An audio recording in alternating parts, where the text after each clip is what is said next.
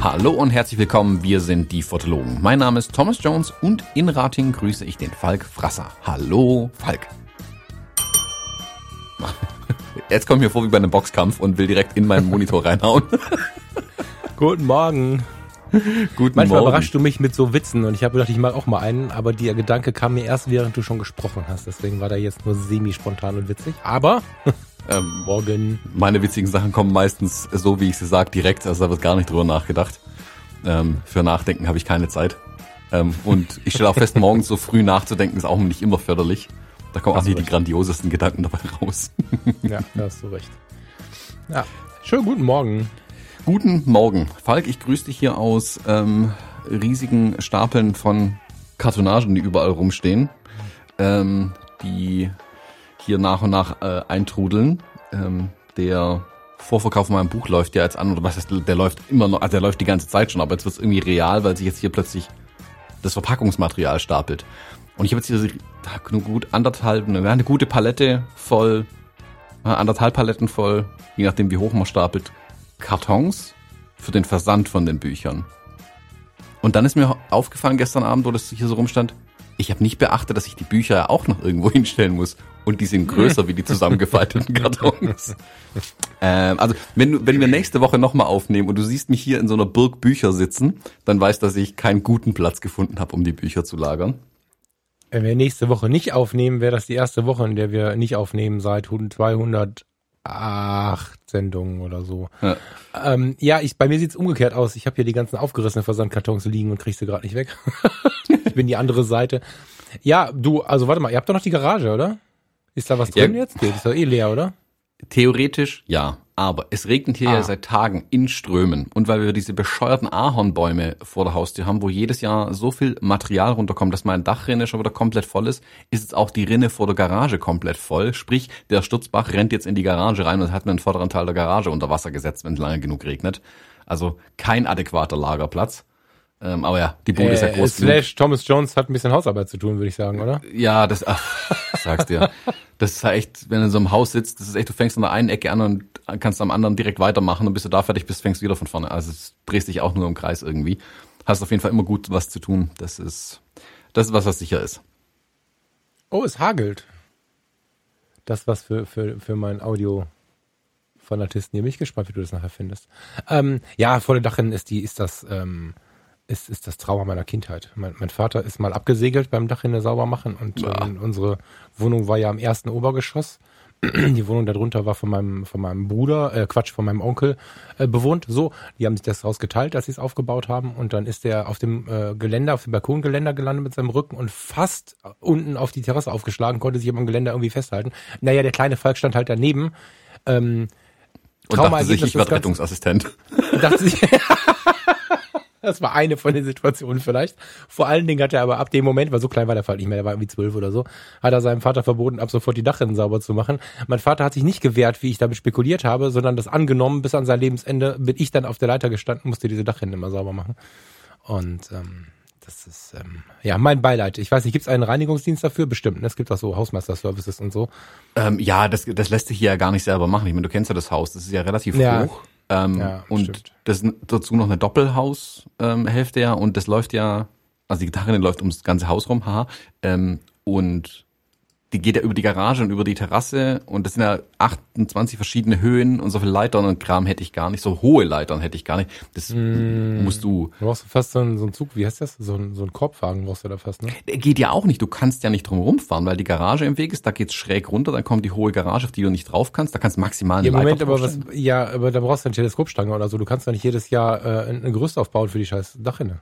Ah, die haben das beim letzten Mal so ein bisschen, hm, Indiana Jones, würde ich sagen. Die haben halt mit den Leitern irgendwas gebastelt, wo ich auch nur daneben stand mit dem Telefon in der Hand, schon die 112 so vorgewählt, dass ich nur noch auf Abnehmen drücken muss. ähm, aber haben sie gut hingekriegt. Das Problem ist, nach einem Jahr ist wieder alles voll. Also vorne tropft's mir Naja, deswegen. raus. Ja, Ah, ich deswegen. muss mir irgendwas überlegen. Also gestern äh, zwei Häuser weiter, die Nachbarin, die hat das gleiche Problem. Also die Bäume gehen ja die ganze Straße runter. Jeder in der Straße hat das Problem. Es regt auch jeden auf ohne Ende. Ähm, da ist, war der, äh, ist auch, wie alt ist die?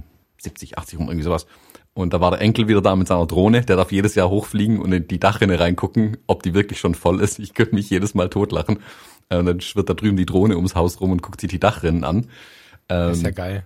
Prinzipiell, also ist schon mal gut, dass man sowas ja machen kann. Meine Idee war jetzt ja tatsächlich, okay, wenn es mal so richtig, richtig knochentrocken ist, wie dieses Wochenende vielleicht, könnte ich ja versuchen, mit meiner Drohne so nah über das Ding zu fliegen, ob ich es geschafft, das Zeug rauszupusten.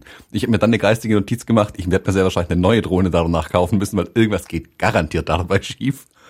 Ja, ähm, oder du brauchst vor allen Dingen, um den Power zu haben, wahrscheinlich brauchst du so einen Oktacopter oder sowas, damit du dann da genug ja. Luft runter machst, ne? Also. Ja, also ich habe schon überlegt, hier mit, äh, mit der Mavic 2 muss ich unbedingt im Sportmodus drüber rasen, aber dann komme ich halt mit 70 kmh gegenüber in den Bäumen an. Ähm, da weiß ich auch nicht, ob das so richtig klappt. Also irgendwas wird auf jeden Fall zu Bruch gehen, denke ich. Aber wenigstens stehe ich nicht auf einer Leiter oben. Weißt du, was mein Parallelgedanke gerade die ganze Zeit ist? Hm? Warum zum Geier habe ich am Anfang auf diese Fotobämme gehämmert? An der Drohne ist immerhin eine Hasselblattkamera dran, also steht zumindest drauf. Das stimmt. Ja, dann schiebst du mit der Hasselblattkamera die Blätter. Ist sie wasserdicht? Kann die äh, Drohne eigentlich im Regen fliegen? Ich weiß das gar nicht. Also leichten Regen hat sie schon mal ausgehalten, aber eigentlich nicht. Also hm. ähm, es ist nicht, definitiv nicht dafür gemacht. Ja, und man kann auch nicht unten irgendwie einen Haken hinbinden oder so, das war mein erster Gedanke. Ähm, dafür hat es einfach nicht die Zugkraft und äh, das wird garantiert schief gehen. Ja, ja schönes Thema. Ich weiß nicht, wie wir, ich habe, ich finde keine Brücke und auch kein Leiterchen. Vielleicht hast du, vielleicht hast du mal eine Leiter, dass wir ins Thema gehen. Ich habe gerade keine Idee. Ich habe nicht mal die Themen im Blick, wenn ich ehrlich bin. Doch, es gab ein Follow-up. Das ist immer ganz gut für den Anfang. Ähm, wir hatten ja letzte Woche das 35 Millimeter Thema. War das letzte Woche? Ja, genau. Das war letzte Woche, ja. Danke ah, für die vielen Rückmeldungen. Das war tatsächlich schön, dass mir so viele Leute, also uns dann auch, so viele Leute erzählt haben, wie gerne sie diese Brennweite nutzen und so. Das war cool. Dankeschön. Mhm. Ja, aber interessante verschiedene Eindrücke auch zu hören. Also wir haben bei manchen auch direkt äh, GAS geweckt, die mal 35 hatten, jetzt unbedingt wieder eins wollen. Mhm. Ähm. Manche, die bisher drumherum gearbeitet haben, sich da so ein Objektiv zu holen. Also meine Empfehlung ist nach wie vor, das ist echt eine gute Brennweite. Ähm, genau, und wir hatten ja dieses Kapazitat ähm, mit, man muss nah rangehen. Nee, wie heißt's? Wenn deine Fotos nicht gut genug sind, warst du nicht nah genug dran. Das ist zum einen natürlich die Distanz, die da mit gemeint ist. Also das wirkt sich schon auf die Bilder aus, wenn man nur aus der Entfernung fotografiert. Hm, wirken manche Bilder einfach nicht oder manche Motive wirken dann einfach nicht. Und ähm, Olli hat ja auf Twitter geschrieben, ob das auch für die Herzdistanz gilt. Total Und das ist ja eher so dein Thema. Das übergebe ich jetzt direkt an dich. Ach so, ich muss die Sendung heute machen. Okay. Ähm, wir haben hier so ein, so ein, so ein Notion-Board, wo wir so, so Themen, so Sachen immer irgendwie sehen können, äh, was der andere so über die Woche erlebt hat und worüber wir sprechen könnten und so. Habe ich das drin gesehen, Olli. Ähm, also nicht live, sondern, sondern den Screenshot. Äh, vielen Dank dafür, das ist voll geil. Ich musste aber ernsthaft erstmal überlegen, was meint ihr jetzt mit Herzdistanz? Herzdistanz, weil ich irgendwie äh, rumgekramt habe, ob ich jetzt irgendwas Fachliches nicht auf dem Radar hätte und so, aber nee, äh, er meint es genau so. Finde ich total spannend. Ich lese, ich lese dir mal eben vor, oder? Mhm. At äh, Thomas529 von Olli Sashin unterstrich DU. Ich vermisse in der 35mm Sendung Hashtag 206 einen Aspekt zum Robert Kappas äh, Zitat, das nicht nah genug dran bezieht sich nach meiner Meinung nicht nur auf die physikalische Distanz, sondern auch zu der Herzdistanz. Wie siehst du das? Mm. Ich musste erst überlegen und habe dann sofort gesagt, das ist eine ganze Sendung, da müssen wir ein bisschen aufpassen, dass wir da nicht zu sehr ins Labern geraten. Weil das, also erstmal ist dieses Zitat natürlich geil, ne? Wenn deine Fotos nicht gut genug sind, warst du nicht nah genug dran. Und ich glaube auch, dass es da nicht nur darum geht, dass du 35 oder 28 Millimeter nimmst und demjenigen auf den Schoß kletterst, ich glaube, nah genug dran kannst du auch mit 300 Millimetern sein. Das entscheidet halt die, die Situation. Und diese Herzdistanz ist ein total wichtiges Thema. Und dazu fällt mir auch sofort ein, und da bin ich gespannt, was Thomas dazu sagt, wenn du, mh, hm, wollen wir in die reine Reportage? Hm, wir gehen mal an den Menschen. Vielleicht ist der Teil unserer Reportage oder gerade der, der Hauptakteur unserer Reportage. Wir gehen mal an den Menschen ran und fotografieren den mit 35 Millimetern. Das kann ein sehr intimes, schönes Porträt sein, wenn man es fotografisch gut macht. Das ist sehr nah dran. Das kann aber trotzdem weit weg sein, weil man Nähe und Distanz nicht, nicht bedacht hat. Also diese Herzdistanz ist ja nicht irgendwie der Wunsch, möglichst intim zu werden. Vielleicht doch, aber nicht der Wunsch, einfach ohne den Blick auf andere Parameter zu richten, intim zu werden, sondern es ist ja der Wunsch, mit dem Gegenüber interagierend oder mit der Situation interagierend intim zu werden. Und wenn du da dann zu nah rangehst, zerstörst du auch wieder alles. Das heißt, automatisch äh, bringst du, Olli, hier dieses Thema von Nähe und Distanz mit raus, was alle Krankenpfleger und Ärzte und so, die hier uns vielleicht zuhören, äh, sehr gut aus ihrer Ausbildung kennen. Nähe und Distanz ist so ein Verhältnis, was so ein bisschen wie mit zwei Polen agiert. Du musst nah genug ran, musst aber die Distanz noch wahren Achtung, um noch näher ranzukommen. Ne? Also wenn du respektvoll mit deinem Gegenüber, mit der Situation umgehst, hast du die Möglichkeit, noch näher ranzukommen. Das heißt, du bist die ganze Zeit in so einem magnetisierenden Verhältnis von näher ran, weiter weg, näher ran, weiter weg. Sowohl was die fotografische Distanz angeht, weil die ja damit äh, verbunden ist, wie nah du dran stehst, als auch was die Situation angeht. Das heißt, du kannst dich jetzt nicht, tja, bei deinem Model auf den Schoß setzen, sofort, ähm, weil das dann zu nah wäre. Es kann aber sein, dass du durch Distanz halten so nah rankommst, dass das irgendwann möglich wäre. Also ist, ich finde das ist ein mega spannendes Thema und ich würde das gerne auseinanderdröseln, weil ich fürchte, dass diese erste Reaktion vielleicht gar nicht so richtig klar ist. Äh, Thomas, hast du verstanden, was ich meine? Ja, ähm, ich glaube, das ist ein bisschen ähm, drumrum formuliert vielleicht, aber mhm, mm, dann hilf mir mal. Ich merke das halt immer wieder, wie wichtig es ist bei so Reportagen, wenn du mit Menschen zu tun hast, ähm, Klar kann ich irgendwie nah ranrennen und Bilder machen, aber damit äh, bin ich ein Fotograf, der in diesen Private Space und diesen Personal Space einfach eindringt der Person. Und dann bist mhm. du sofort irritierend, die gucken dich komisch an und du beeinflusst massiv natürlich das, was du fotografierst. Und sobald du es beeinflusst, wirkt sich ja oft dann negativ auf die Bilder auf, weil du nicht mehr die Natürlichkeit bekommst, du bekommst nicht mehr diesen ähm, kleinen Moment, in dem sich die Leute unbeobachtet fühlen, weil sie sich exakt beobachtet fühlen durch deine mhm. schiere Anwesenheit einfach. Und wenn du dann immer näher rückst irgendwie. Und um so ein Close-up mit 35 Millimetern hinzubekommen von der Hand, da musst du schon nah rangehen. Ähm, und mir, sind, mir kommen da die Bilder in den Kopf, die ich äh, Anfang letzten Jahres gemacht hatte, äh, im Rahmen von der Doku, wo ich als Kameraassistent mehr oder weniger dabei war, ähm, wo man mit der Frau Kneer die in Kirchheim diese ähm, Stolpersteine gepflegt hat und an den Schulen ähm, äh, Vorträge gehalten hat äh, mhm. über die Nazi-Zeit. Also bei ihr waren und mit ihr das Interview und so weiter gedreht haben, ähm, haben wir irgendwann zwischendurch auch ein paar Pausen gemacht. Und irgendwann hat sie ja sich dann mit der Redakteurin unterhalten, hat nebenher so ein bisschen ihre Blumen gegossen und so. Und es war mitten im Tag und den ganzen Tag über haben wir schon so ein bisschen eine Beziehung aufgebaut, sage ich mal. Also wir haben unsere Witze gerissen, ähm, haben ihr zugehört, sie hat uns Sachen erzählt und irgendwann war es ganz normal, dass ein Kamerateam äh, plus Redakteurin in ihrem Wohnzimmer steht, alles umgebaut hat. Und dann war waren wir nicht mehr so ungewohnt und, wir, und ich konnte mit meiner Kamera relativ nah rangehen. Selbst mhm. bei so Sachen wie beim Blumengießen, beim Fenster zumachen oder wenn sie einfach nur da saß und ihre Hände im Schoß hatte, konnte ich plötzlich kurz vor sie vor, vorne vor sie hinknien und die Hände fotografieren, wie sie im Schoß liegen hatte. Das hätte sie natürlich völlig irritiert, wenn ich das am, am direkt morgens gemacht hätte, wo ich gerade reingekommen bin, mhm. äh, Tasche in die Ecke geworfen, mit der Kamera vor ihr auf die Knie gegangen. Ähm, da konnte ich es dann machen. Und dann bekommst du auch die entsprechenden Bilder raus. Aber du musst eben vorher neben der rein physischen Distanz, musst du halt auch eine emotionale Distanz erstmal überbrücken. Also du musst erstmal Hallo sagen, dich vorstellen, ein gewisses Vertrauen auch aufbauen und nicht mehr so ein Fremdkörper sein. Dann kannst du, also wenn du die emotionale Distanz mal überbrückt hast, dann kannst auch, ohne dass es sich negativ auswirkt, die physische Distanz überbrücken. Mhm. Ja, ganz genau. Aber die, also was, was, ich, was ich jetzt die ganze Zeit im Kopf habe, das hätten wir vielleicht vorher mal besprechen sollen. Vielleicht gibt's auch einfach keine Antwort.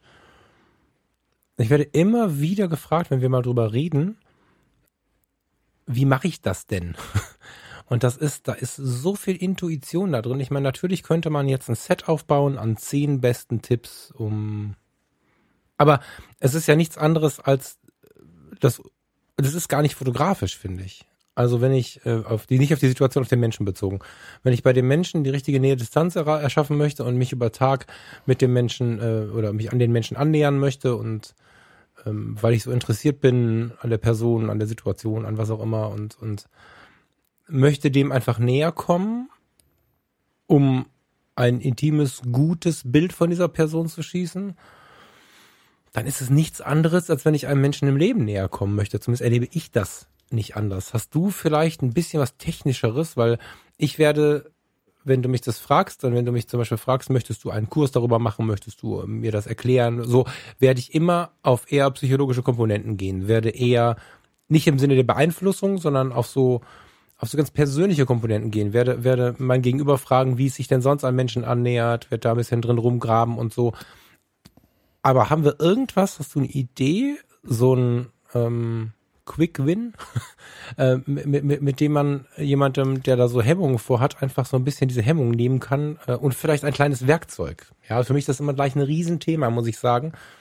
Weil wenn Mensch im Leben, im Gespräch ein Problem damit hat oder nicht so gut darin ist, eine, eine Verbindung, eine Beziehung aufzubauen zu einem anderen Menschen, zu dem er sie aber eigentlich aufbauen möchte, dann ist es in der Fotografie sogar noch mal deutlich schwieriger. Hast du da irgendwie irgendeinen Tipp, den man, den man geben kann? Weil diese Frage kommt auf jeden Fall, nachdem wir auch nur einen Satz darüber gesprochen haben.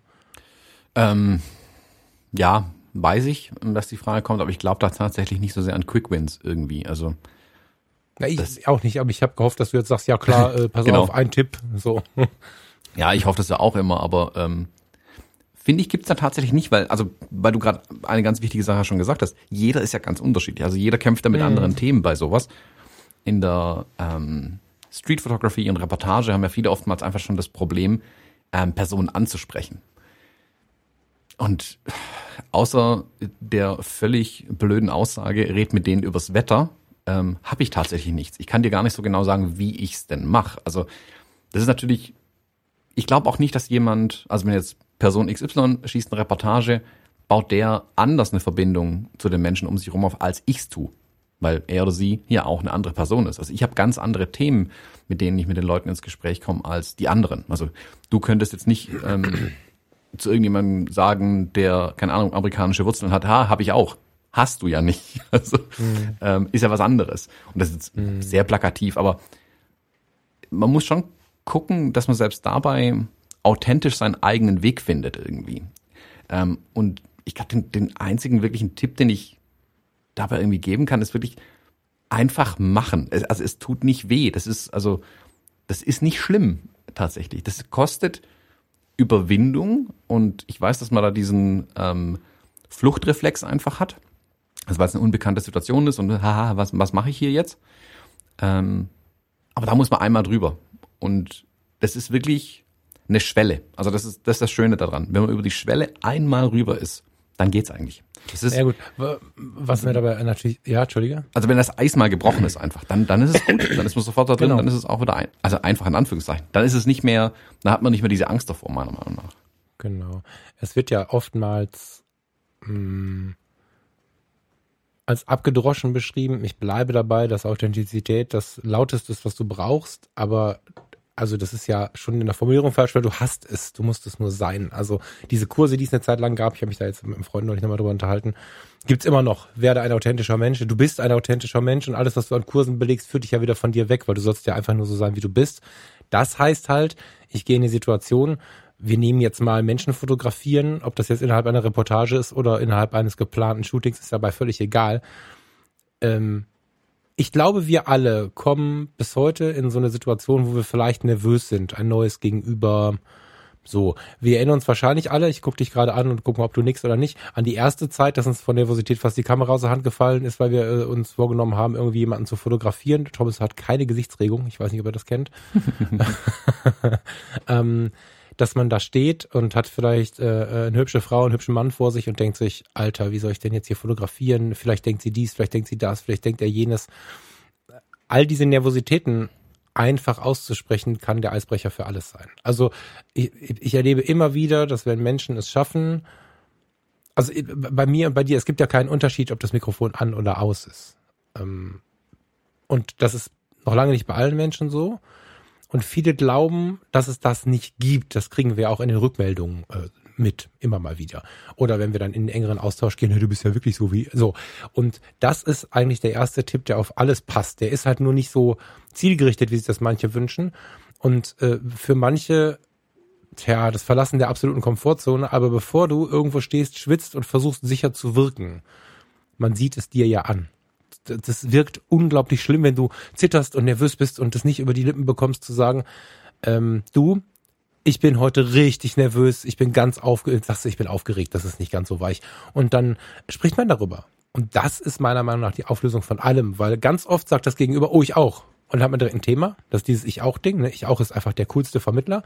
Und wenn das nicht so ist, dann wird ja der oder die äh, gegenüber äh, zu 99 Prozent irgendwas geben, was dir hilft. Und es ist keine Schwäche, gerade nervös, aufgeregt, was auch immer zu sein, um gut genug sein zu wollen und so.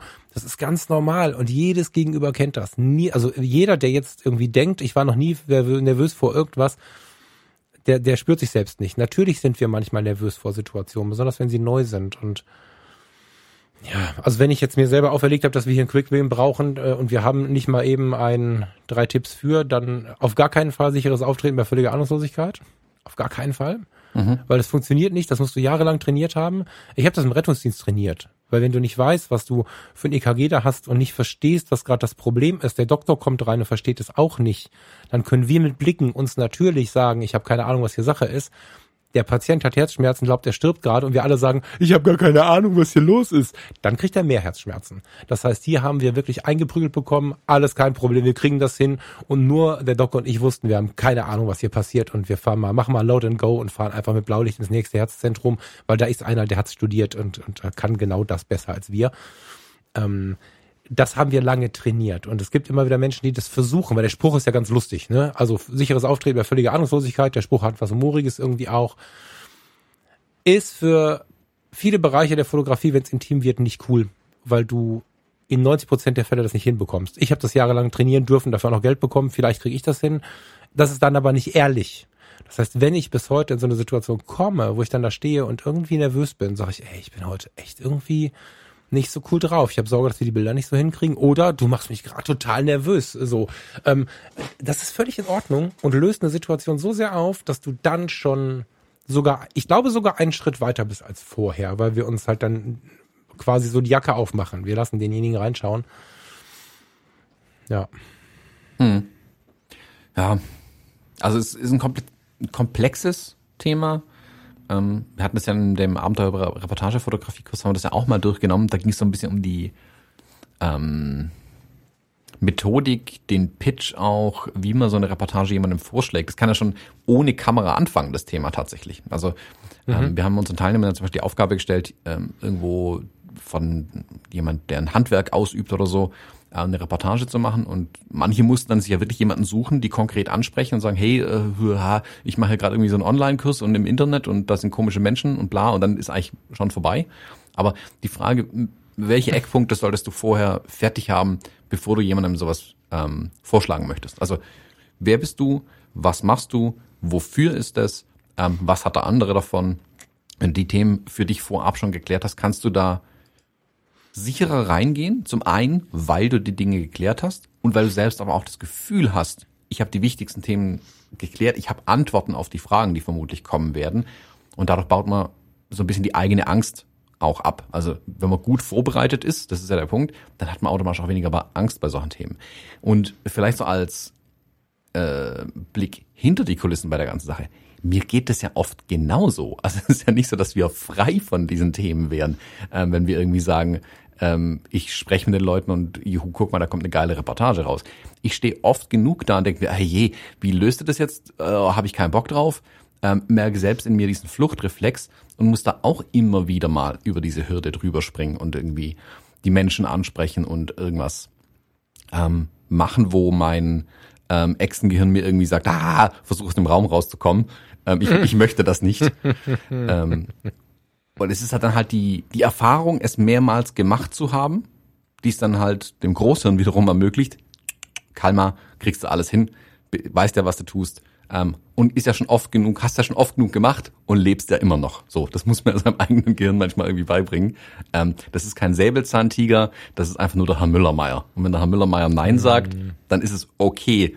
Wenn der Säbelzahntiger zu was Nein sagt, war das früher nicht so okay, wenn man den am Schwanz gezogen hat. Also da sind wir halt irgendwie Steinzeitmenschen einfach und das geht, ist bei mir nicht anders. Aber mit jedem Mal wird's einfacher. Und das ist, oh Gott, das könnte ich mir selber mal eintrichtern mit dem Sport machen. mit jedem Mal wird's einfacher ähm, und dann Mhm. wird's auch, es fehlt dir dann fast eher. Ich merke das das letzte Jahr zum Beispiel, wie sehr es mir fehlt, immer mal wieder in solche Situationen reinzukommen, wo ich mir überlegen muss, ah, ah, wie kriege ich das jetzt hin und so. Ähm, deswegen war es also zum Beispiel so eine wirkliche Freude, diese Gesichter zeigen Porträts zu schießen. Weil es mich Ja. wirklich wieder Ja. aus der Komfortzone rausgezogen hat. Ich habe äh, morgens 15 Minuten, um das Set aufzubauen und es zu testen, bevor der erste reinmarschiert kommt. Ich muss, keine Ahnung, zwölfmal am Tag alles von vorne bis hinten erklären, was wir tun, wer wir sind, was wir machen und muss innerhalb von fünf Minuten, wo ich das schon erklärt habe, dann auch noch ein gutes Bild dabei rausbekommen. Das ist, ich, ich kann mir vorstellen, dass es für viele der Horror ist, sowas fotografieren zu müssen. Ich fand's, das war, waren mit die besten Tage, die ich in diesem Jahr hatte. Also Geburt von meinem Sohn mal ausgeklammert. Aber rein fotografisch betrachtet, ähm, das war super für mich. Ich habe mich pudelwohl gefühlt in der Situation. Ähm, wobei ich auch davor natürlich überlegt habe, oh, das alles zeitlich eng, wie machst du das und so? Aber nach dem ersten war da, war es vorbei. Also dann war, war ich wieder voll in meinem Element drin. Weil es ja auch was ist, was ich schon tausendmal gemacht habe irgendwie. Ähm, aber das ist der Trick, da musst du halt einmal hinkommen. Und du kommst da nicht hin, ohne es zu machen. Genau, und jetzt müssen wir zwei verschiedene ähm, Arten und Weisen von Fotografinnen und Fotografen mal unterscheiden, finde ich. Wenn du es machen musst, was dein Job ist, dann ist es das eine. Ne? Da musst du gucken, wie du damit umgehst. Und wenn du jetzt, ob du dich selbstständig gemacht hast oder ob du angestellt bist, irgendwie musst du es ja doch. Also du kannst, äh, wenn du dich dafür entschieden hast, äh, zum Beispiel diese Porträtserie zu machen, dann hast du es angefangen, dann willst du jetzt die Leute auch nicht vom Kopf stoßen, also musst du es dann tun. Dann ist zu überlegen, wie gehe ich damit um? Äh, zum Beispiel mit diesem Trick, authentisch da reinzugehen und zu sagen, ey, du bist jetzt hier der Erste oder erst die Dritte oder so. Äh, Ich bin noch total nervös, wir müssen das mal irgendwie, was auch immer. Ja, so. Dann äh, sind die ja auch alle. So, dann, dann kannst du dich damit retten. Du kannst aber ganz grundsätzlich, wenn du noch äh, Selbstständigkeit überlegst, wie du sie ausrichtest oder solche Projekte wie deine Teilnehmer oder eure Teilnehmer im, in der, in der Abenteuer-Reportagefotografie zum Beispiel, kannst du dir natürlich ein Projekt aussuchen, vielleicht sogar deine, deinen Erwerb oder Nebenerwerb danach aussuchen. Was ist das, was dir gut tut, was du geil findest, weil du natürlich besser bist, wenn du in deiner Komfortzone bist. Ich weiß, dass wir immer so viel Werbung machen für geh aus deiner Komfortzone raus. Wenn du aber die Wahl hast, ist natürlich die Arbeit in deiner Komfortzone meine feste Überzeugung, ich weiß, dass es da große Diskussionen drüber gibt, geiler, weil äh, vielleicht in der Reportage manchmal nicht, weil das Unbekannte reizvoller wird, wenn man erstmal über eine Schwelle ist. Da gibt es vielleicht so einen kleinen Haken, aber wenn wir von Jobs und von, von Projekten sprechen, ich habe zum Beispiel, mir ist vor jeder Hochzeit schlecht. Da haben wir schon mal drüber gesprochen, vor äh, 100 Episoden oder so, oder vor 200 Episoden, keine Ahnung. Vor jeder Hochzeit habe ich ein flaues Bauchgefühl, fühle mich irgendwie unwohl, denke, oh Gott, ähm, kann das aber auch gar nicht so richtig benennen, komm um die Ecke, vor dem Standesamt warten die Leute, ich sage, guten Tag, mein Name ist Falk, ich bin der Fotograf, sprechen Sie mich ruhig an, wenn, kannst du uns bitte duzen, okay, sorry, äh, ich bin der Falk, äh, sprecht mich ruhig an, wenn ihr irgendwas wollt und so. Und dann ist das Thema sofort erledigt und es geht mir total gut, ich gehe im Flow durch diesen Tag. Wenn es so bleiben würde mit dieser Übelkeit, würde ich das gar nicht tun. Und das möchte ich wirklich warm empfehlen, so ein bisschen auszuloten, wie geht es mir denn mit welchem Projekt? Und ähm, wenn es mir danach nicht so gut gehen würde, dann würde ich das nicht machen, weil ich dann nicht gut bin. Und ich merke, wenn ich so ein, so ein ähm, Projekt mit Menschen mache, dass es da Projekte gibt, die mich total nervös machen und Projekte gibt, die mich entspannen. Und äh, Babybauch-Shooting und solche Sachen, Familienfotografie, mache ich total gerne mit den Leuten zu Hause, on Location, unterwegs und habe gemerkt, dass es mich im Studio oder in einem festen Setting, was man sich dann irgendwie immer wieder nimmt, weil die Brücke ist toll, der Hintergrund ist toll und so, da stresst es mich, weil es dann zu so einer Produktion wird. Dafür bin ich persönlich nicht der Typ. Es wird Menschen geben, die genau dafür der Typ sind, aber das herauszufinden, finde ich total wertvoll, weil ich sage jetzt, wenn mich Leute anfragen für äh, Babybauch oder auch Kinder oder auch Familienreportagen, sage ich, ja, aber ich mache die on the run. Das heißt, wir können zusammen einen Tag auf den Spielplatz gehen oder einen halben Tag oder eine Stunde oder wie auch immer ihr das wünscht. Wir können uns ein bisschen bei euch zu Hause reinsetzen, ein bisschen mit den Klötzen spielen und so weiter und so fort. Und dann finden sie es gut oder nicht gut. Und wenn sie sich eher vorgestellt haben, sie gehen zu dem Produzenten, der sie äh, an fixe Orte, ins Studio, wo auch immer hinbringt, dann müssen sie zu jemand anderem gehen. Und das ist, glaube ich, schon auch ein großer Punkt, dass man sich seine Tätigkeiten, wenn möglich, so aussucht, dass man schon mit denen matcht. Ne? Und ich weiß, dass das viele nicht können, aber dennoch äh, streicht die an, die die Möglichkeit haben, dass sie mal kurz überlegen, ob sie sie haben, weil, weil viele Menschen wissen es gar nicht, dass sie einfach vielleicht einen Schritt zur Seite machen müssen, indem sie sagen, ich fotografiere nur noch Reportagen zu Hause oder wenn sie Kindergartenfotografie machen und dieses Aufbauen des Sets macht sie wahnsinnig. Und vielleicht haben sie auch noch ein Trauma, weil sie selber mal eingesperrt waren vor so einer Blumenwiese als Kind. Es gibt inzwischen geilere Kindergartenfotografen, nicht falsch verstehen. Aber wenn dieses äh, Setting sie bescheuert macht, dann sollten sie überlegen, ob sie ab jetzt Kindergartenreportage machen. Und ähm, ja, das ist halt, glaube ich, der lauteste Tipp dafür, äh, um, um da so ein bisschen rauszukommen irgendwie. Und um dieses Verhältnis am Ende auch äh, in die richtige, das war ja eigentlich die Frage, ne, um das Verhältnis auf eine natürliche äh, Ebene zu holen. Weil wenn wir halbwegs gut darin sind, mit unserer Umwelt zu agieren, äh, zu interagieren, dann werden wir automatisch dieses Verhältnis aus Nähe und Distanz versuchen zu finden. Die Kamera lenkt uns davon halt nur ab. Hm. So, also das ist wirklich wichtig, was wir tun, dass wir das so tun, dass wir uns wohlfühlen. Und da gibt's ganz viele Aspekte. Kein Witz jetzt. Klamotten. Also wenn ich mit einem 35mm Objektiv loslaufe und der Olli äh, macht sich jetzt da dran und hat auch die Herzdistanz im Kopf und so im Hinterkopf voll geil. Aber wenn ich dann scheiß Schuhe anhab, die mich wahnsinnig machen, oder ich fühle mich total verkleidet in einem Anzug, dann bin ich auch nicht cool. Dann bin ich auch nicht echt und dann werde ich auf jeden Fall ein Problem haben, mit dem Gegenüber so zu matchen, dass ich Nähe und Distanz wirklich wahrnehme und so. Äh, du hattest, das weiß ich noch, äh, fand ich total geil, du, dich haben die, die Lederschuhe, die üblichen zu den Hochzeitsklamotten immer äh, total genervt. Und dann hattest du von Leuten solche Sportschuhe, die aber aus braunem Leder waren.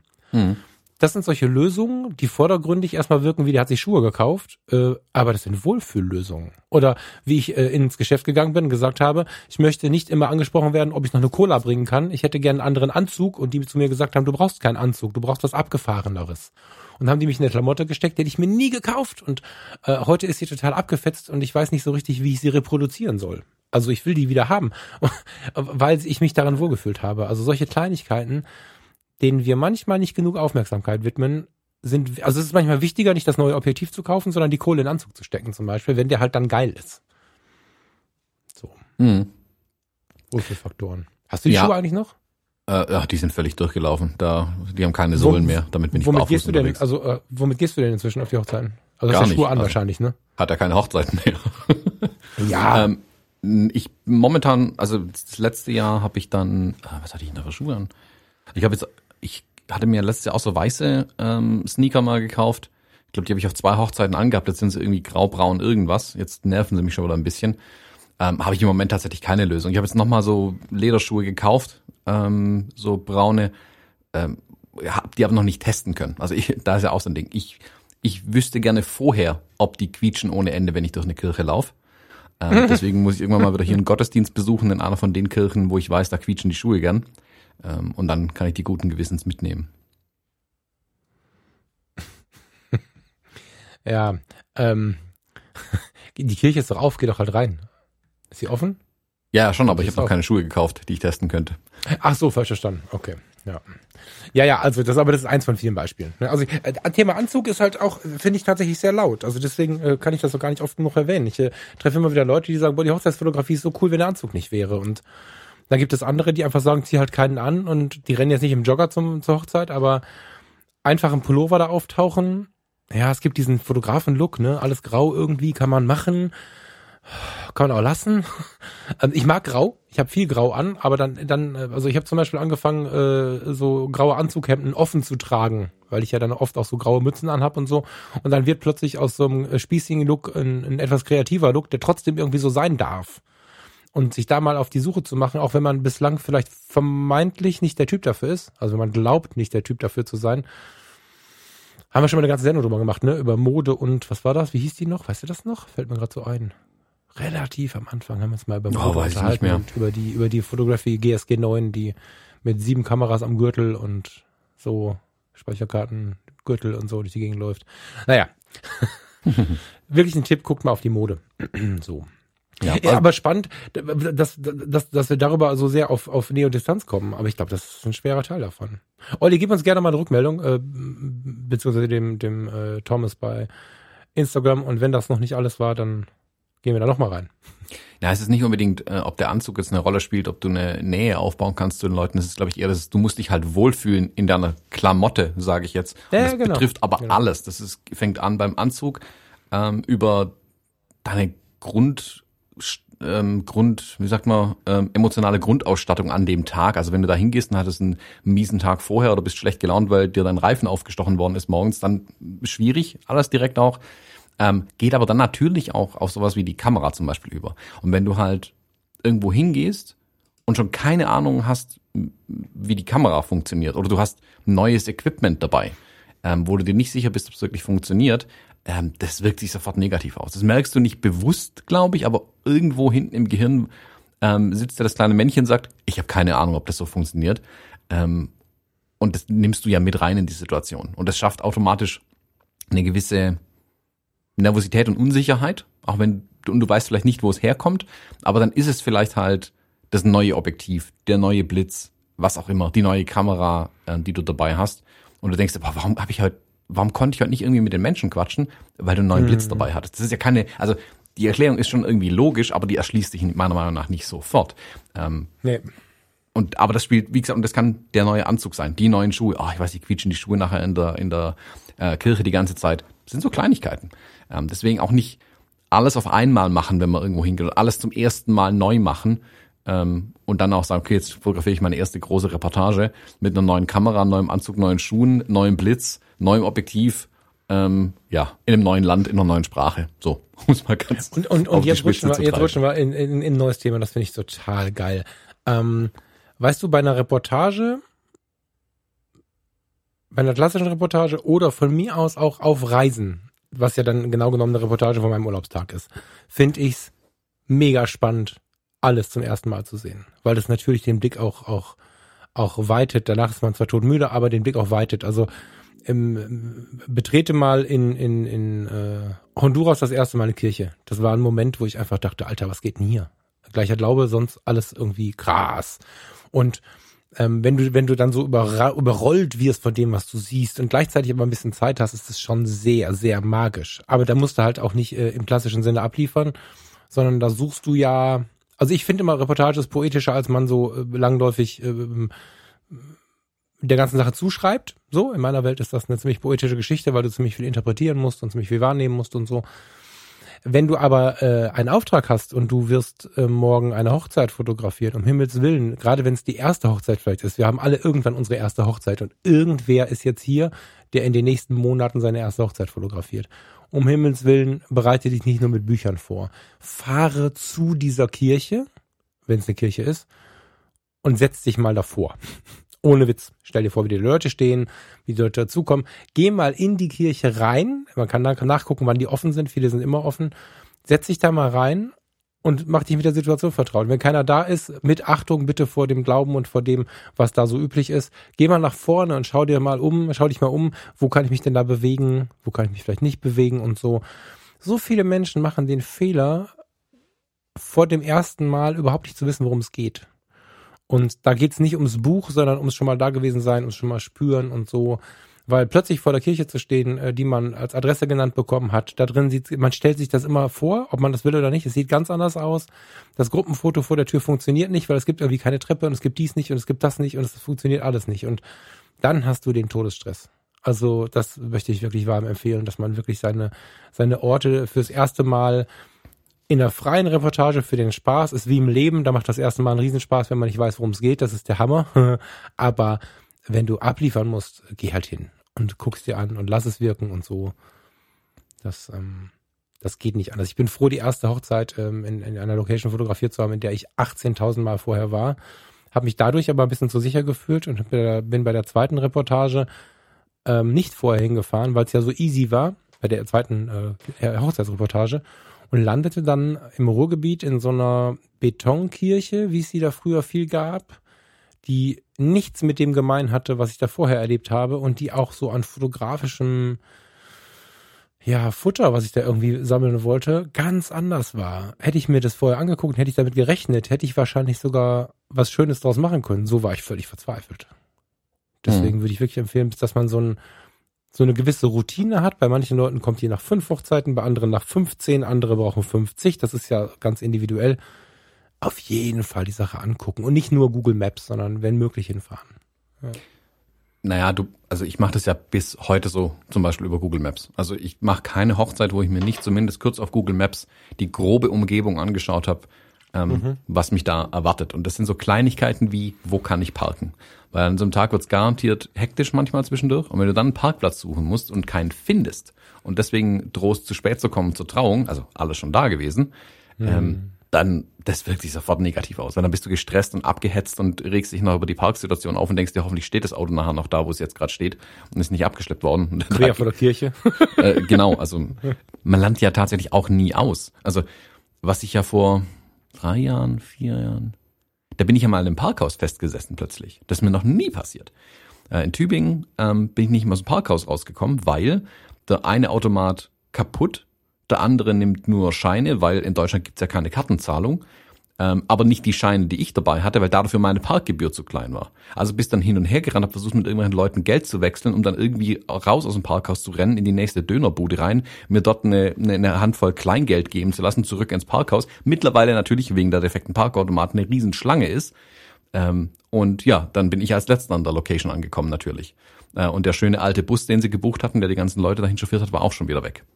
Richtig kacke. Seitdem 20 Euro in verschiedenen Münzen in der Fototasche drin zusammengeklebt mit Tesa, so dass ich es mhm. schnell aufreißen kann, aber es nicht klappert, wenn ich durch die Gegend laufe. Mhm. Ein, aus der Erfahrung gelernt, ähm, also A, parke ich nie wieder in dem Parkhaus, nach Möglichkeit nirgendwo parken, wo es Schranken hat. Ähm, aber ja, fürs nächste Mal was draus gelernt. Und aber sowas wie Parkplätze angucken zum Beispiel. Oder wie sieht die Kirche von außen grob aus? Wie können wir uns da bewegen? Kann ich da irgendwo ein Familienbild machen?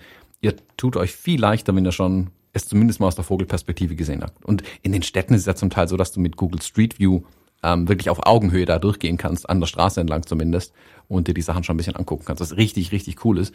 Dann hast schon, wenn du da ankommst, hast du zumindest mal grob gesehen. Hm. Ja, auf jeden Fall, finde ich äh, mega wichtig. Ich meine, gut, trotzdem darf natürlich die Überraschung äh, nicht fehlen. Also, wie oft hatte ich schon plötzlich die Baugrube oder den Bagger vor der Kirche stehen oder den Bofrostwagen? So, dann hast du halt auch, aber dann machst du es halt zur Situation. Auch da ist halt wieder das Authentische das Geilste, ne? Also wir haben, wir haben, wir haben mal so ein Gruppenbild auf dem Bagger gemacht. Ich weiß heute nicht mehr so genau, wie das so haftungsrechtlich, wie cool das war und so. Und aber wir, wir standen halt davor und das war eine Gruppe, ähm, die, die war extrem cool. Die war, da waren alle Arten Menschen dabei, vom, vom Baggerfahrer bis zum, bis zum Doktor, Doppeldoktor und das war irgendwie, eine unglaublich sympathische Truppe. Und dann stand da halt, also ich meine das jetzt ernst, ne? da war ein Baggerfahrer, der uns dann angeleitet hat, was wir jetzt da machen können, da passiert schon nichts und so. Und dann saß das Brautpaar ähm, auf den Reifen. Wir hatten vorher äh, darunter so eine kleine Decke gelegt, dass die nicht gleich einen schwarzen Hintern hatten, aber ähm, haben wir das Shooting auf dem Bagger gemacht. Da musst du erstmal drauf kommen in der Situation. Du kommst da an, hast dir bei Street View angeguckt, dass das voll der schöne Vorplatz ist und dann ist da eine Baustelle. So, und da musst du den, musst du erstmal so cool sein, einfach nur du selbst zu sein, dem Paar zu sagen, ich habe echt keine andere Situation, aber machen wir halt hier. So. Diese Gelassenheit dabei, die, die, die ist halt geil. Man darf sich ja nicht bescheuern machen lassen. Das, äh, ja. Kommt trotzdem anders, als man denkt. Bei jeder Hochzeit. Ja, weil du gerade auch das Beispiel hattest von der Kirche äh, irgendwo in der Karibik und so weiter. Das ist schon geil, der Reiz des Neuen. Und wenn dann was, eine völlig äh, neue Situation, eine neue Umgebung, mhm. neue Gerüche, neue Menschen, alles super. Aber du gehst ja nicht in die Kirche, in äh, Honduras war es, glaube ich, rein ähm, nimmst die Kamera aus der Tasche, schaltest sie an und dann kommt erstmal das Setup-Menü, weil du sie einfach noch nicht mal eingeschaltet hattest, bevor du losgefahren bist. Ähm, also ja. Punkt, ja, ja, ja. Der Punkt ist eben, dass du, damit du überhaupt diese neuen Eindrücke aufnehmen kannst, damit du die Idee mit dem Bagger ähm, mit einer Lässigkeit umsetzen kannst, muss der Rest halt passen. Also da muss der Rest halt safe sein, mhm. ähm, weil dann kann ich neue Unbekannte reinnehmen. Ähm, wenn ich genau weiß, wie mein Licht funktioniert, ähm, das ich aufgebaut habe, kann ich viel mehr mit den Menschen was machen, als wenn ich ständig noch an den Blitzen hin und her drehen muss. Ähm, wobei ich ja, das ja, stimmt, ja, zum Teil nutze, also das habe ich glaube schon auch ein paar Mal erzählt, bei meinen Bewerbungsbildern, da habe ich ja meistens schon alles aufgebaut, vor allem wenn ich mehrere Termine am Stück habe. Und bei manchen Leuten drehe ich dann noch ein bisschen am Licht hin und her, also drehe wirklich von sechs auf sieben, von sechs auf sieben und rede aber die ganze Zeit mit denen. Und mir geht es da um den Smalltalk, den ich mit denen machen kann, während die noch entspannt dastehen. Die wissen, es kommt noch nicht drauf an, weil der Fotograf baut ja noch am Licht irgendwas auf. Macht er nicht. Ich nutze es als Vehikel, um die ähm, in Smalltalk irgendwie reinzubringen, um die Distanz abzubauen tatsächlich. Die Lichter sind safe. Und da muss ich auch nicht drüber nachdenken, dass die safe sind, weil ich, ich drehe nachher am Ende wieder auf sieben und weiß, okay, dann ist es jetzt genauso, wie ich es haben will.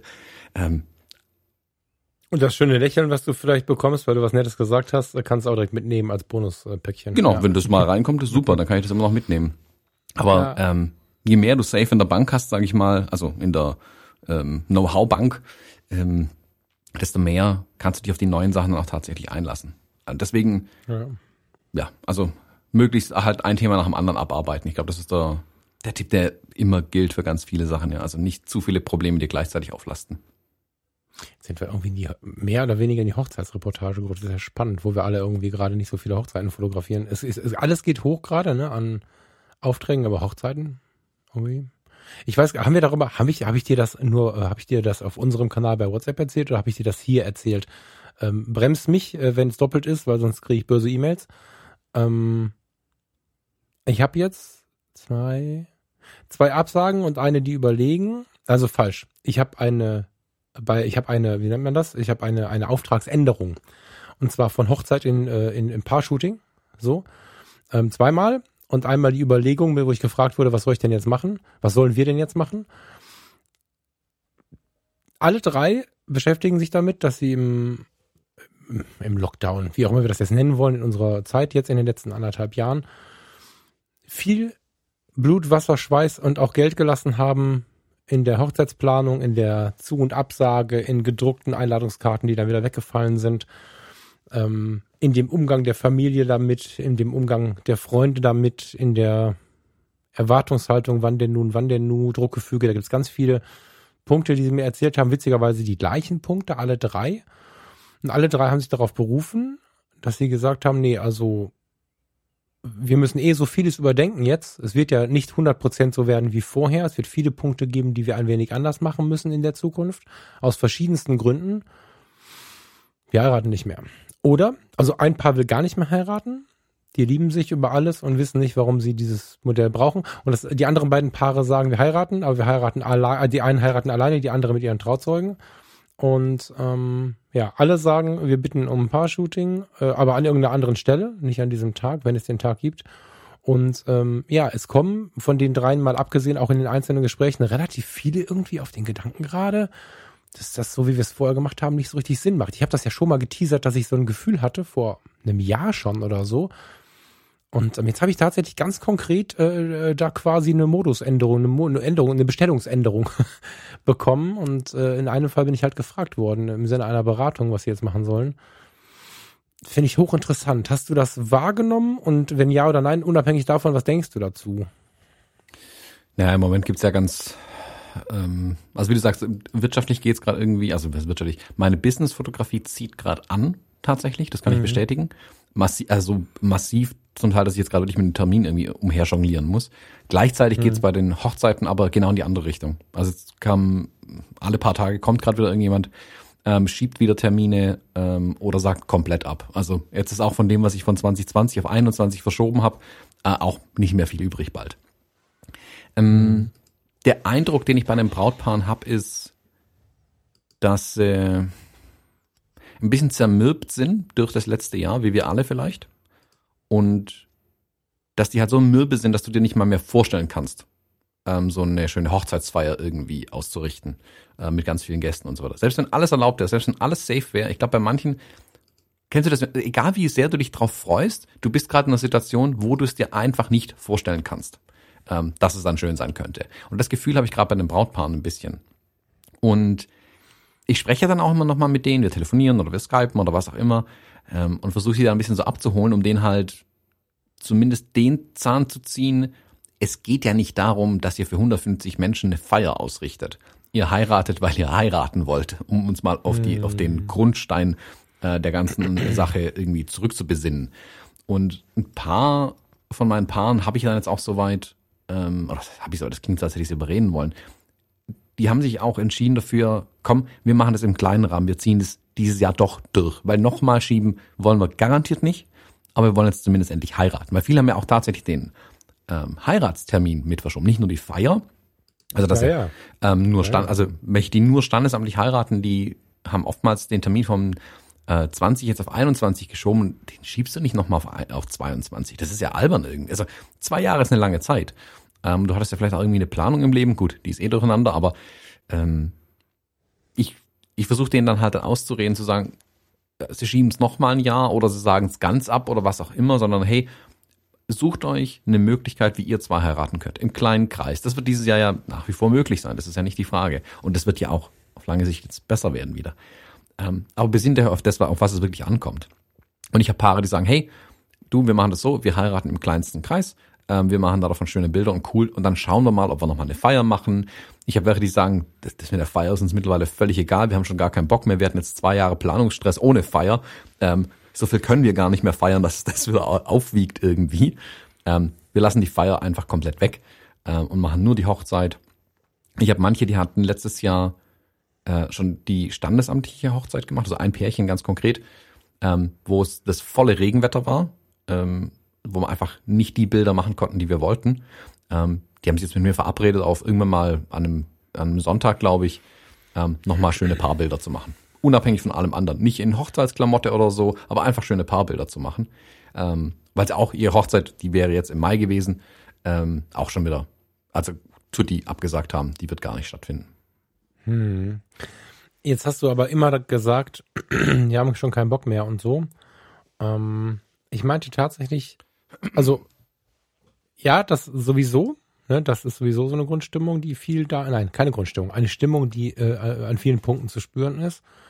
Es kommt aber jetzt die, es kommen jetzt aber die, die damit zufrieden sind.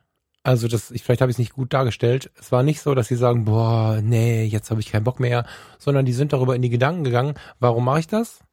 Auch unter anderem, was kostet mich das? Aber mit der Abwägung, was können wir als Paar erleben, wenn wir diese 10.000, 20.000, was auch immer die Leute so für eine Hochzeit ausgeben, wenn wir die in unsere Urlaube, in unsere Freizeit stecken, in unsere Wohnung stecken, in unser Traumauto stecken was haben wir davon im Vergleich zu einem Tag, wo Verwandte und Freunde zum Essen kommen, mit denen wir auch so mal essen gehen können? So. Und ähm, die, dass diese Bewertung nicht, ich rede nicht von einer Herabsetzung, aber dass diese Bewertung irgendwie nochmal neu erfolgt und nicht so laut in dem, das muss man so machen. Und daraus resultieren auch spannende Gespräche, sowohl mit den Paaren als auch mit Leuten, die ich dann auch mal mit reinnehme, denen ich das erzähle. Also ich habe das zum Beispiel einem Paar erzählt, dass ich dann im Mai fotografiere, wenn wir denn dann im Mai fotografieren können. Mal gucken. Ähm, da kam dann direkt die Frage, ja, aber der Mensch aus seinem, aus seinem Sozialleben braucht ja auch den Tag, an dem er sich mal schick macht, an dem er dem Gegenüber auch zeigt, dass er also Respekt zollt, indem er sich was Tolles angezogen hat, sich selbst was Gutes tut, indem er sich was Tolles angezogen hat, ein tolles Parfum drauf gemacht hat und so. Tolles Gegenargument, haben wir lange darüber gesprochen, stimmt äh, soziologisch auch zu 100 Prozent. Dennoch kann ich gut nachvollziehen, dass manche Paare gerade sagen, nee, ähm, nee, brauchen wir so nicht. Und ähm, das aber nicht aus Frust. Da war vielleicht Frust. Und sie haben nicht zugelassen, dass es zur Resignation wird. Das ist ja so das Schlimmste, was im Leben passieren kann. Ne? Also Resignation, Resignation vermeiden ist ja echt so ein, so ein Grundstock der Zufriedenheit irgendwie. Und, und, und darüber sind sie aber hinweg. Entweder haben sie es durchlebt oder, oder haben gar keine Resignation in sich, sondern sie sagen einfach, nee, also wenn wir das jetzt nochmal bewerten, wir brauchen das nicht. Wir brauchen das nicht und wir müssen nicht diese finanzielle und emotionale, ähm, tja, ich nenne es mal Belastung, nicht zu negativ verstehen, auf uns nehmen, um diesen schönen Tag zu haben. Wir holen halt ein Catering für 2000 Euro, das ist auch ein fettes Catering, und fragen bei der Stadt, äh, wie wir eine Genehmigung kriegen, ein paar äh, äh, äh, Tapeziertische mit einer schönen Decke drüber in den Park zu stellen, da kommen unsere Freunde und dann haben wir eine schöne Zeit zusammen. Wir brauchen nicht dieses Hochzeitssetup. Und bei einem Paar war es tatsächlich äh, das geplan die geplante Hochzeit in Urichshusen. Kennst du das? Mhm. Wo hier Anke Bobcast und so, die Jungs, die reden halt ständig davon. Mhm. Und da haben sie eine Zeit lang getan, ist schon eine Zeit lang nicht mehr reingehört. Äh, Steffen ist da auch ständig und so. Das ist äh, in, äh, an der Mecklenburgischen Seenplatte, beziehungsweise in Mecklenburg, so ein Schloss, Schloss-Event-Location. Das ist schon eine fette Location. Die buchst du halt komplett für, für so eine Hochzeit. Und in dem Fall wäre es so gewesen, dass ähm, aus einem wirklich weit entfernten Bundesland die komplette Verwandtschaft eingefahren wäre, äh, teilweise auch organisiert. Die hätten also nicht eingefahren ins Gefängnis, sondern man hätte sie äh, holen müssen und ähm, man hätte sie alle übernachten lassen müssen und so. Also das war so eine absolute High-End-Kiste. Und jetzt geht's um Tapeziertische, ähm, Decken und äh, einen schönen Tag im Park. Und nicht aus Geiz, so. Und das finde ich interessant, dass da so eine Ruhe einkehrt. Also, dass sie von der Resignation, von dem ich habe keinen Bock mehr, das ist ja so passiv-aggressiv. Ich habe keinen Bock mehr darauf. Das ist ja, das ist passiv-aggressiv, das ist enttäuscht, das ist nicht reflektiert, das ist einfach nur schlimm. Also nicht, dass es man sich so fühlt. Man fühlt sich immer, wie man sich fühlt. Das ist schon okay. Aber daraus sollte ja irgendwas erfolgen. Ne? Und ähm, bei manchen Menschen ist es dann wirklich Frust. Bei denen ist es so eine totale Gelassenheit. Und das finde ich halt irgendwie auch interessant. Das ist für uns jetzt nicht so cool, dass es weniger Hochzeiten gibt oder dass es den Anschein macht, es könnte weniger Hochzeiten geben in der Zukunft. Ähm, weißt du, aber den Punkt fand ich interessant. Hast du den mal erlebt? Weil das klang jetzt gerade eher nach dem druckvollen, ich habe keinen Bock mehr, weil mich nervt das alles. So. Naja, ich glaube, viele sind da halt noch nicht an dem Punkt, wo du sagst, dass sie sagen, hey, wir besinnen uns auf das, was, was wir wirklich wollen. Das ist das, was ich meine mhm. mit. Also ich mhm. spreche mhm. nochmal mit denen und viele muss ich da ein bisschen abholen ähm, mhm. und denen sagen, worauf es eigentlich wirklich ankommt. Nicht aufs Heiraten eine schöne Zeit, zu zweit auch zu haben. Ähm, mhm. Ich hatte, wir haben auch schon mal gesagt, du, wir verzichten drauf, weil eigentlich sind wir happy, so wie es ist. Also ähm, die einfach gesagt haben, eine Feier mit 150 Gästen ist halt auch das ist schon ein großes Event, was man mal plant, so als Privatperson eben. Das machst du dann nicht jedes mhm. Jahr irgendwie. Also die wenigsten machen sowas jedes Jahr. Hm, hatte ich auch die Rückmeldung. So nach dem Motto, du, wir haben jetzt letztes Jahr geheiratet, das war schön im kleinen Kreis. Eine Feier mit 150 Gästen, das kostet irgendwie nur viel Geld. Klar wollen wir Zeit mit unseren Freunden verbringen, aber das lässt sich ja auch anders lösen. Also die eigene Hochzeit ist ja nicht die einzige Möglichkeit, seine Freunde mal wieder zu sehen. Ähm, ja, ja, genau. Ja, ja, ja. Genau. Und ähm, wir können das doch auch anders machen, tatsächlich. Und das hatte ich schon auch, klar. Ähm, dass man einfach sagt, okay, sie, überlegen sich was ganz anderes. Also ich, es gab ja, also bei einer Kollegin habe ich es gesehen, ähm, da ist das Brautpaar, hat zu zweit, glaube ich, geheiratet, wenn ich es richtig weiß, mit den Trauzeugen und ist dann von Haustür zu Haustür gefahren und hat ihre Freunde quasi besucht, die sie eigentlich ähm, zur Feier eingeladen hätten und stand oh. dann halt im Garten und Haustür fünf Meter weit weg und hatte da sich zumindest zugeprostet mit dem Gläschen Sekt oder so. Also kreativ kann man auch andere Sachen machen und es muss ja nicht mal unbedingt an dem Tag sein, ähm, sondern ja, man kann die Freunde auch so mal zu einem ähm, Spieleabend dann mal irgendwann wieder einladen und diese große Hochzeit einfach ausklammern. Ich weiß, viele von unseren Hörerinnen und Hörern, die Hochzeiten fotografieren, ähm, knirschen jetzt mit den Zähnen, wenn natürlich das eigene Business davon abhängt, äh, ist auch fraglich, ob ich die Leute dahin berate, keine große Feier zu machen. Sehe ich voll und ganz ein. Ist es bei mir aber halt auch nicht. Also das, da hängt mein Business nicht dran ähm, oder nicht mehr. Ähm, das habe ich über die letzten Jahre ja reduziert. Deswegen können wir das auch relativ locker sagen, uns ja, zu freuen. Ja, also auch, wenn dir dein ja. Kunde sagt, oh, er hat sich entschieden, das mit der Fotografie ist einfach nichts mehr. Er zeichnet jetzt seine Produktbilder. Äh, okay, also schön für Sie, aber jetzt habe ich halt kein Geschäft mehr.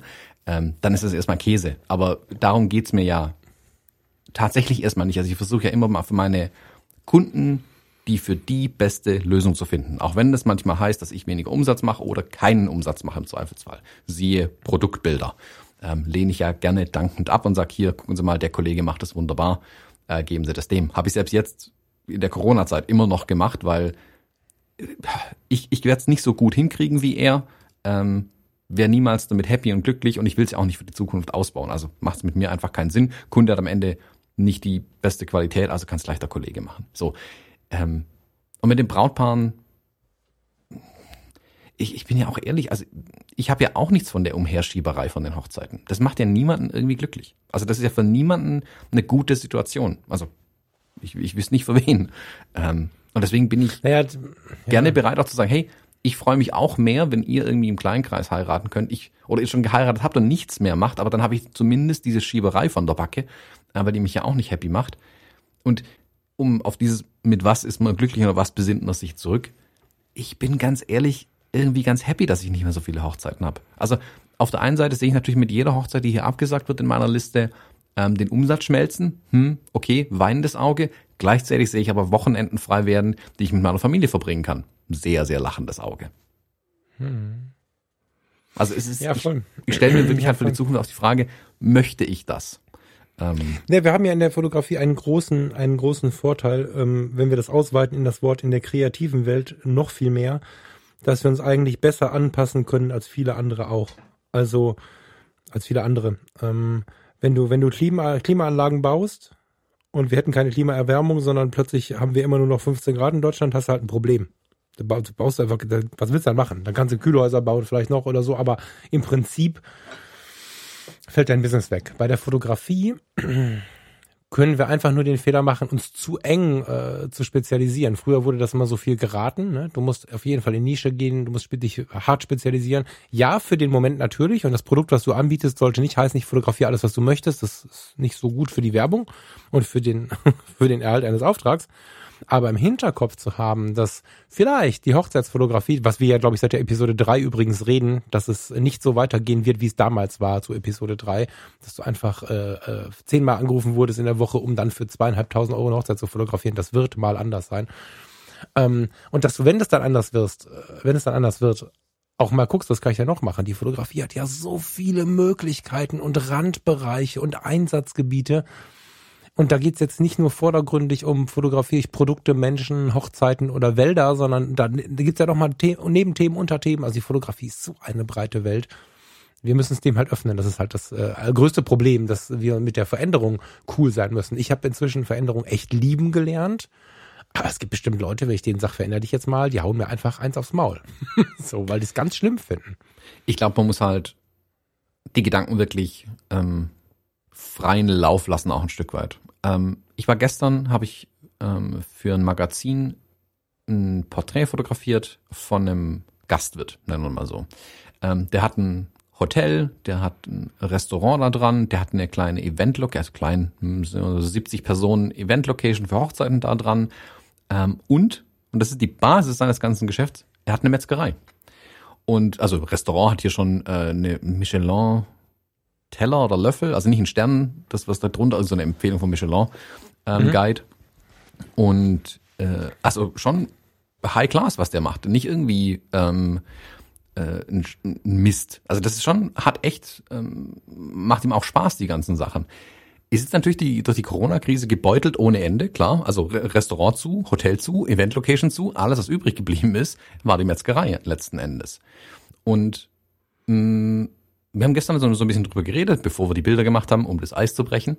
Ähm, und er hat auch gesagt, er, also ihm tun seine Kollegen leid, die sich nur auf diese Hochverdiener-Sachen gestürzt haben, Event, Location, Restaurant, Hotel ähm, und vielleicht ihr ursprüngliches Kerngeschäft gelassen haben, weil er sagt, die Metzgerei hat ihn jetzt das letzte halbe Jahr gerettet. Alles andere hat seit sechs Monaten zu bei ihm und er muss ehrlich gesagt sagen, er hat total die Freude wieder dran entdeckt, ähm, in der Metzgerei selber zu arbeiten. Das hat er schon lange nicht mhm. mehr gemacht. Also er war schon lange raus irgendwie. Das haben sie natürlich seinen Mitarbeitern ein Stück weit abgegeben ähm, und war nicht mehr so aktiv jeden Tag dran. Jetzt hat er eine eigene kleine Bude vorne aufgebaut, ähm, wo er dann so einen Mittagstisch macht, äh, also so mitnehmen, so einen Mittagstisch macht, aber halt nicht irgendwie, guck, da hast ein paar Maultaschen, geh weg ähm, für drei Euro, sondern schon auch mit dem eigenen Schliff und der Finesse dran, die er halt gut findet.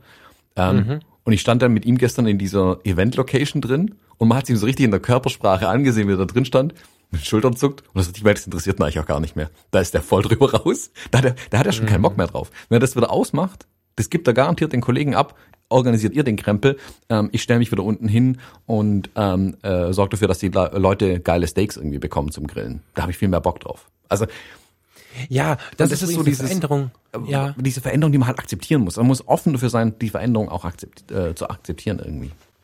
Ich, ich mag aber auch, dass wir diese Basisaufgaben wieder lernen, mehr anzunehmen. Basisaufgaben klingt jetzt ziemlich bescheuert für jeden, der für, dafür brennt, aber wir haben hier im Ort einen äh, politisch sehr aktiven Menschen, der, der wirklich Hans Dampf in allen Gassen ist und so und der einen großen äh, Catering-Service, äh, eine Bäckerei mit mehreren Filialen hat, Konditorei und so. Und was ich wirklich feiere ist, wenn ich mich am Samstag in diese lange Schlange stelle vor seiner äh, Bäckerei um Brötchen zu holen oder sonntags. Die Schlange ist ja durch die anderthalb Meter Abstand noch mal länger geworden. Also es, gibt, es darf nur einer rein. Also es dauert echt so, also Brötchen holen dauert vor der Tür eine halbe Stunde, wenn du Pech hast, dreiviertel Stunde. Erstmal feiere ich, wie die Leute das gerade annehmen. Da gibt's nämlich keinen Stress, kein Stöhnen, kein nix. Äh, es gibt halt einen, einen Talk am Morgen. Das ist total sympathisch, diese quatschende Schlange irgendwie.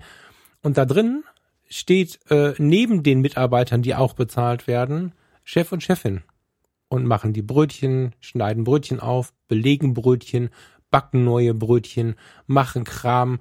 Und äh, das, das, ich habe das Gefühl, ich meine, ich glaube, die beiden haben immer schon so ein bisschen den Hang dazu, aber ich habe gerade das Gefühl, dass die äh, äh, Geschäftsführer, Inhaber, was auch immer, viel mehr sich wieder dem hingeben, was sie eigentlich gerne mal gemacht haben und aus dem Delegieren wieder so ein bisschen rauskommen. Also nicht komplett, das geht ja nicht, aber dass sie sich wieder mit hinstellen. Ich erlebe immer mehr Inhaber von was auch immer, gerade so jetzt in diesen Gastrobereichen. Wir holen jetzt gerade viel das Essen ab, wo wir früher zum Essen gegangen sind und so. Die stehen mit an der Schippe. Und ich habe nicht das Gefühl, dass sonst keiner da ist, weil sie irgendwie die Leute nicht anstellen wollen, sondern dass die sich total freuen, mal wieder am Herd zu stehen. Das ist total geil. Mhm. Das kann ich, kann ich total leiden. Und äh, das sind alles so kleine Erkenntnisse, die uns diese Zeit dann auch schenkt am Ende, muss man auch sagen. Bei allem Frust, bei allem Leid, was wir so erleben, ist das auch ein kleines Geschenk, dass wir über diese Dinge wieder mehr nachdenken, dass wir uns, dass wir gezwungen werden, zum Beispiel auch mal wieder äh, unsere alten äh, Tätigkeiten irgendwie wieder, wieder aufzuleben. So.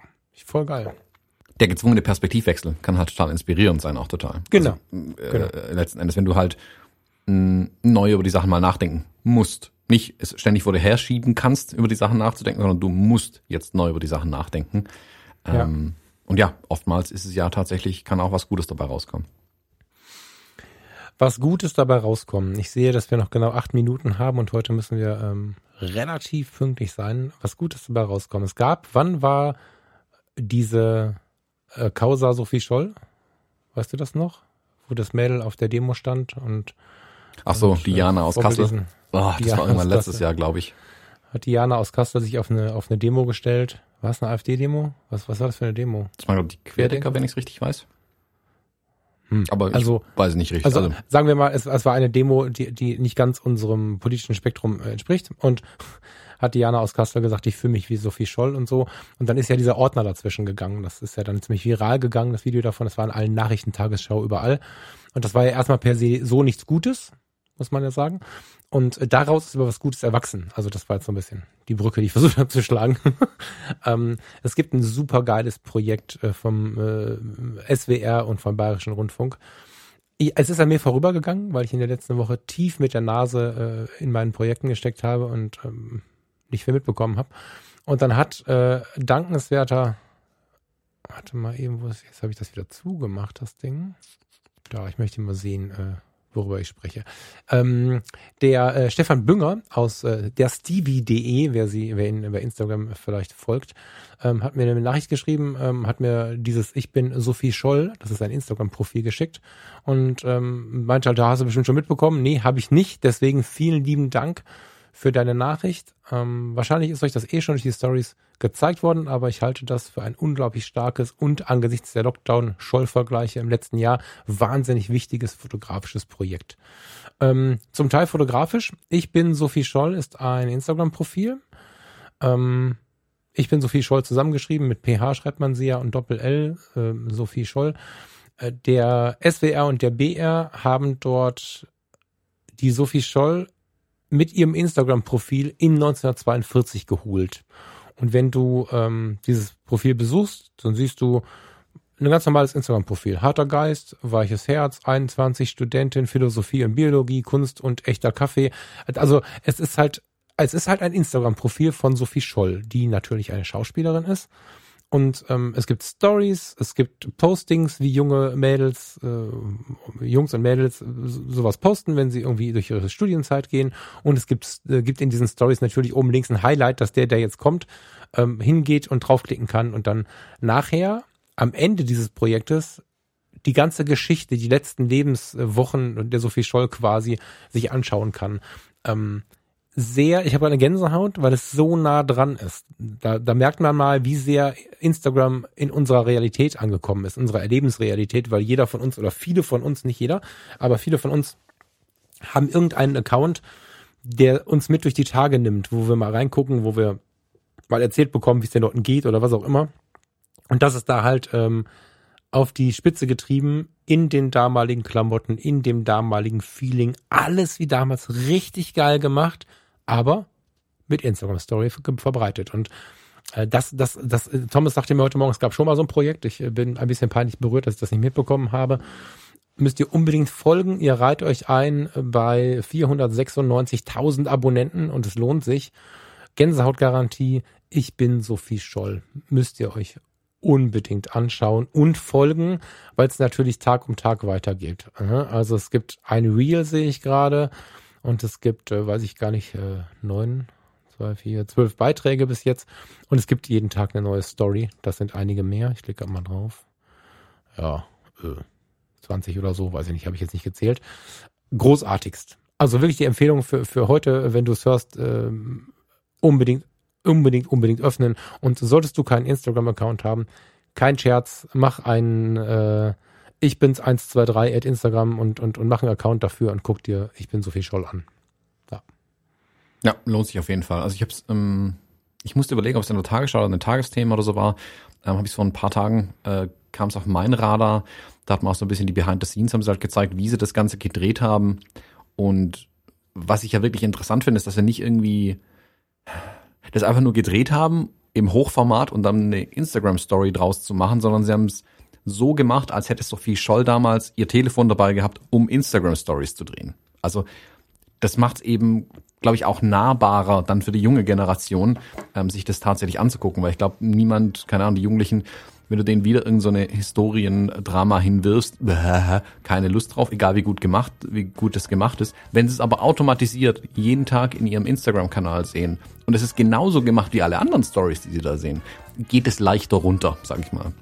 Und das finde ich eine super Idee, finde ich super spannend. Ähm, und ja, auch klar, Empfehlung. Guckt euch das unbedingt an. Ähm, ich finde es ein tolles Projekt. Ähm, finde es auch super, also technisch super gut gemacht. Ähm, das ist echt kein Mist. Äh, das ist richtig, richtig cool.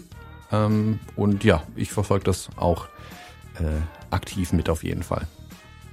Ja. Ja, ja, das, wenn das von außen gefilmt wäre, wäre das nichts. Das ist tatsächlich. Äh, ich bin gespannt. Funktioniert das als Film auch? Das weiß ich gar nicht. Weiß, man nicht, weiß ich gar nicht. Also ich könnte mir vorstellen, dass es am Ende auch ein Zusammenschnitt sein könnte. Aber gerade in der Instagram-Umgebung. Also man könnte natürlich äh, überlegen, selbst das wäre ja schon cool, einen, einen Kinofilm so aufzuziehen, dass man das Gefühl hat, das ist mhm. eine, so eine tagebuchmäßige Geschichte. Aber das dann auf dem ähm, Medium Instagram aufzusetzen und dann mit echten Stories, es ist halt grandios. Ja, lieber Thomas, äh, haben wir noch was? Zwei Minuten. Äh, nee, ich glaube, das war's tatsächlich. Gut, dann äh, wünsche ich schon mal den Hörerinnen und Hörern eine schöne Woche, freue mich auf die nächste und danke, dass ihr so nah dabei seid. Das ist immer wieder schön. Genau. Dann bis nächste Woche. Tschüss. Bis dahin. Ciao, ciao, Thomas.